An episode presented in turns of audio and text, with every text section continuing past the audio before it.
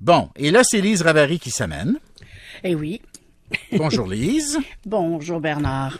Alors là, tu vas nous parler d'abord de cette décision de François Legault, bon du PQ également, euh, Pierre euh, Paul Saint-Pierre Plamondon, Ouais. mais mais mais Legault, ça reste que c'est le c'est le premier ministre et, et selon les derniers sondages, il risque fort de le rester, qui a décidé donc Legault de ne pas participer au débat en anglais. Euh, donc, euh, lors de la prochaine campagne électorale cet automne, alors qu'il l'avait fait la dernière fois. Réaction de Lise Ravary. Ben, écoute, le torchon brûle entre François Legault et la communauté anglophone depuis longtemps. Alors, suis-je vraiment étonné? Non. Déçu? Oui. Je pense que ce n'est pas un geste digne de quelqu'un qui euh, souhaiterait avoir la stature d'un homme d'État.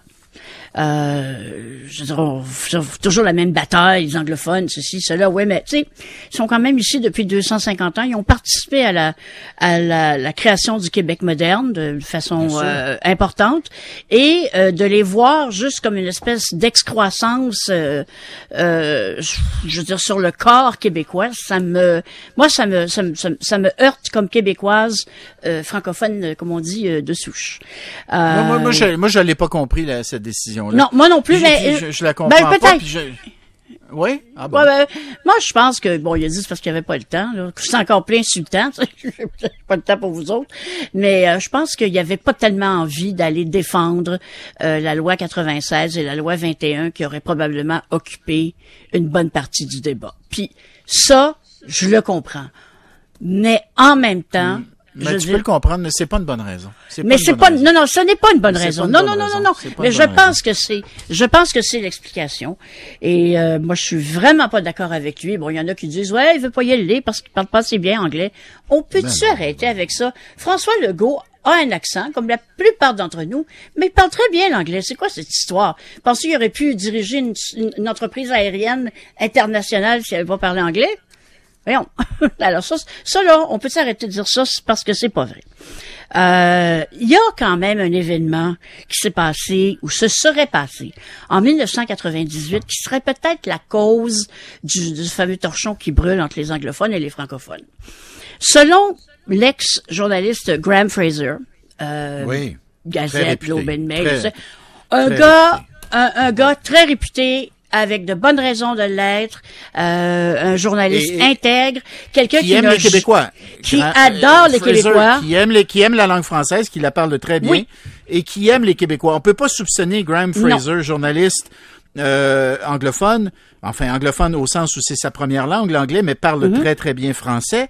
On peut absolument pas penser que Graham Fraser a des sentiments anti-Québec ou anti-québécois. Là. Non, non, non, non, non, non, non. Non, non, non. D'ailleurs, il été commissaire aux langues officielles, puis il s'est pas gêné pour, euh, comment on dirait, varger sur euh, les contrevenants.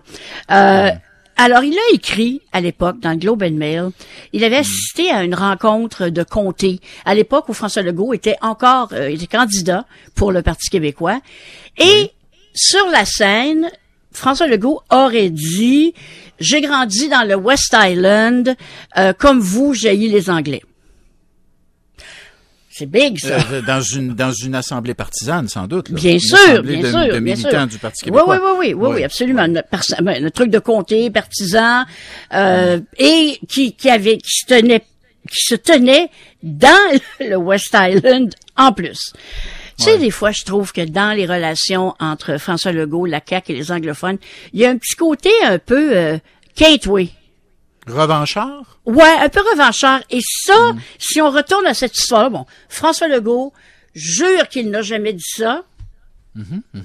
Euh, mais je, comme tu disais, tu disais tantôt, moi je vois pas pourquoi Graham Fraser euh, rapporterait une telle chose si ça n'était pas arrivé et euh, il a jamais changé d'avis. Ça, c'est pas important. Mais c'est sûr qu'il colle à la peau de François Legault, non seulement pour les anglophones, le fait que c'est un, anti- un ancien péquiste. Moi, ma belle-mère anglophone n'a jamais cru un instant que c'était pas un crypto-séparatiste qui allait se révéler un jour, une fois au pouvoir, euh, Monsieur Séparation. Et ça, Ben, c'est ça a pas été- répandu. ça- Ça n'a pas été le cas, là, à date. Non, non, mais c'est répandu, ça a été répandu chez les anglophones. Fait que tout le package, j'ai- tu sais, c'est, disons que ça passe pas. Mais d'aller décider de ne pas participer à un débat face à des gens qui ont, qui légitimement, oui, il y a la langue commune au Québec, on est d'accord. Tout le monde, toi, moi, tout le monde. Mais en même temps, on peut quand même pas faire abstraction de gens qui cheminent à côté de nous depuis deux siècles et demi. C'est pas Ouais, rien. puis moi, je vais te dire, je, je ferai un sondage, là. Je demanderai aux francophones euh, est-ce que vous êtes d'accord avec la décision de François Legault de ne pas participer au débat en anglais?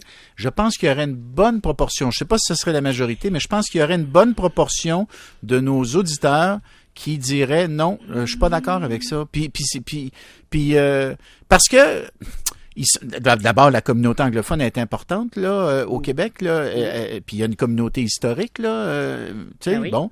Puis deuxièmement, deuxièmement, je pense que les Québécois, ils aiment l'idée de voir que leur premier ministre euh, participe au débat en anglais. Ils y voient une forme d'inclusion.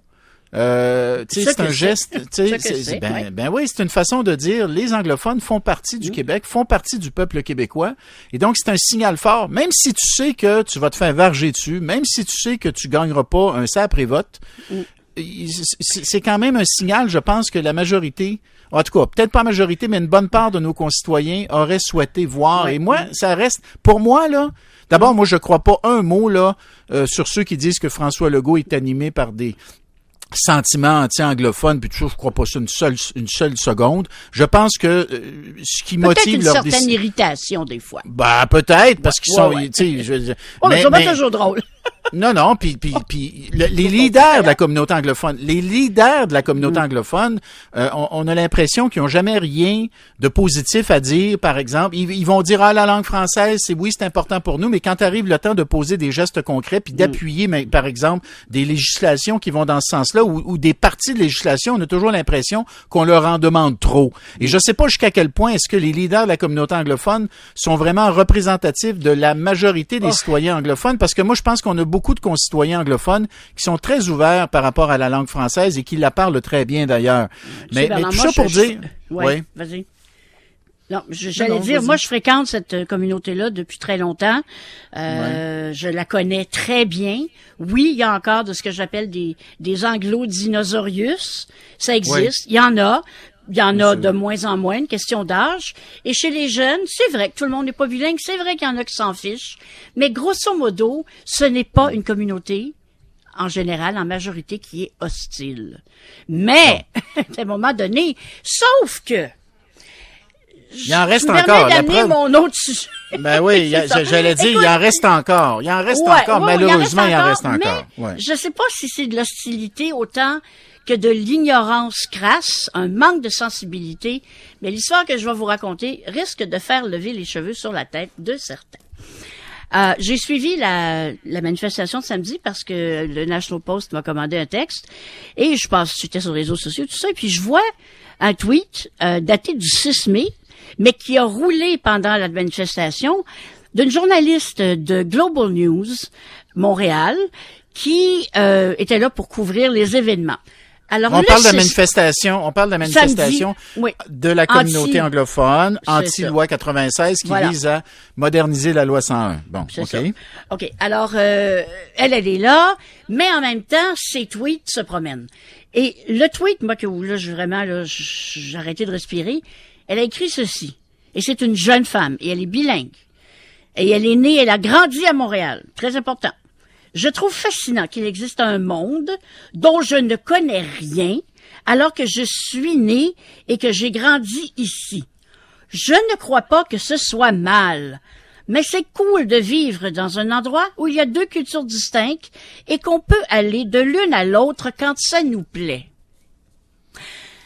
Alors, elle disait qu'elle ne connaissait rien à la culture, Rien du- euh, du- franco- du milieu la culture francophone. francophone. Ouais, c'est ça. Alors, euh, euh, la ma première euh, réaction, ça a été de dire, mais comment, il y a quelqu'un qui a embauché cette fille-là comme journaliste pour couvrir Montréal?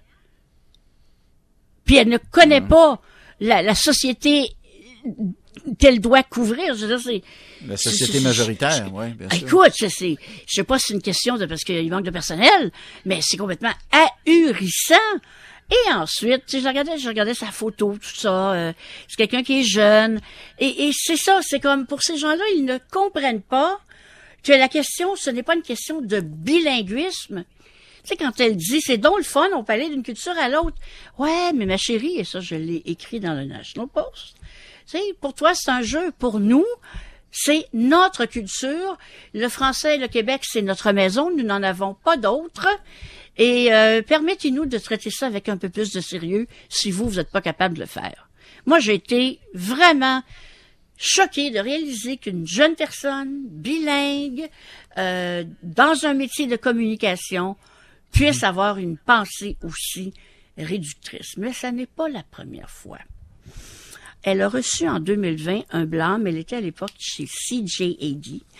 Et elle avait dit, lors d'une manifestation contre la brutalité policière et le racisme, euh, elle avait dit que de porter le drapeau des patriotes, c'était l'équivalent de porter le drapeau des fédérés dans le sud des États-Unis. Des confédérés. Des confédérés, oui. Ben là, ce que c'est, c'est, plus que, ça honnêtement là, c'est plus que de l'ignorance, c'est de, c'est une Non, insulte. là. bêtise. Les patriotes, les patriotes, c'était des. euh, D'abord, il y en avait d'origine francophone, mais il y en avait Ben, d'origine anglophone, il y en hein. avait d'origine euh, d'origine écossaise et tout ça. Et ils se battaient pour la liberté, puis ils se battaient pour l'égalité, l'égalité de tous les citoyens. Il n'y a jamais eu une once de racisme dans le programme patriote. Et donc, qu'elle compare le, le drapeau des patriotes à celui des, euh, des confédérés euh, qui souhaitaient le maintien de l'esclavage pendant la, la guerre de sécession, honnêtement, c'est un c'est un manque de c'est un c'est un, c'est un manque d'éducation là. C'est une ignorance crasse. Et, Ouais. et après avoir fait une telle une telle gaffe, honnêtement, elle aurait dû se mettre à l'histoire du Québec. Et justement, ça aurait dû lui dire que ça aurait dû lui dire qu'elle manquait singulièrement de sensibilité, puis elle aurait dû faire des efforts pour justement connaître l'histoire du Québec, puis connaître la culture québécoise, puis euh, euh, tu sais. Et visiblement, elle n'a pas fait ces efforts-là. Moi, quand je quand, je- quand elle dit, quand elle dit, euh, je suis né, j'ai grandi ici, mais je ne connais rien de la culture québécoise, de la culture francophone. Ça- Et c'est écoute, pas ma grave. il n'en dépend, il n'en, non, mais ça ne dépend que de toi. Ça ne dépend que Ben de oui. toi. C'est, à toi de faire l'effort. On peut pas on peut pas te forcer à faire ça, là. Tu comprends, là? On peut pas te forcer, là. Si t'as pas la curiosité intellectuelle puis la, la sensibilité culturelle pour aller voir de l'autre côté, pour, euh, pour euh, t'intéresser à, à, à la création, à la littérature, au film, à la télé, à tout ce qu'on produit en français au Québec, ben là, c'est assez Chose décourageant. certaine, elle est dans la mauvaise job, si on s'entend. Mais je veux juste clore sur l'affaire de la, de la- de la- du conseil de presse pour être bien fair avec tout le monde.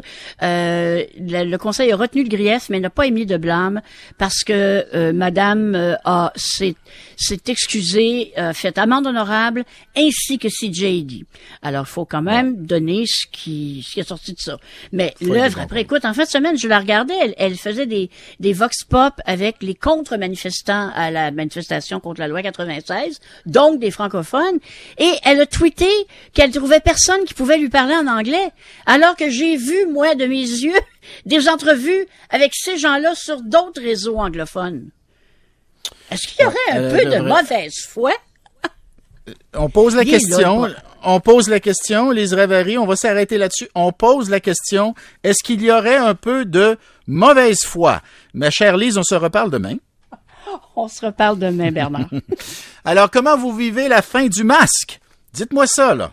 Est-ce que, ben alors, évidemment, on est libéré, on est content. Oui, je, ça, je sais, mais ça, c'est la première réaction. Mais l'espèce de transition, là, vers la vie sans masque, comment vous trouvez ça? Avez-vous des petits relents, là? Oh mon Dieu, j'oublie.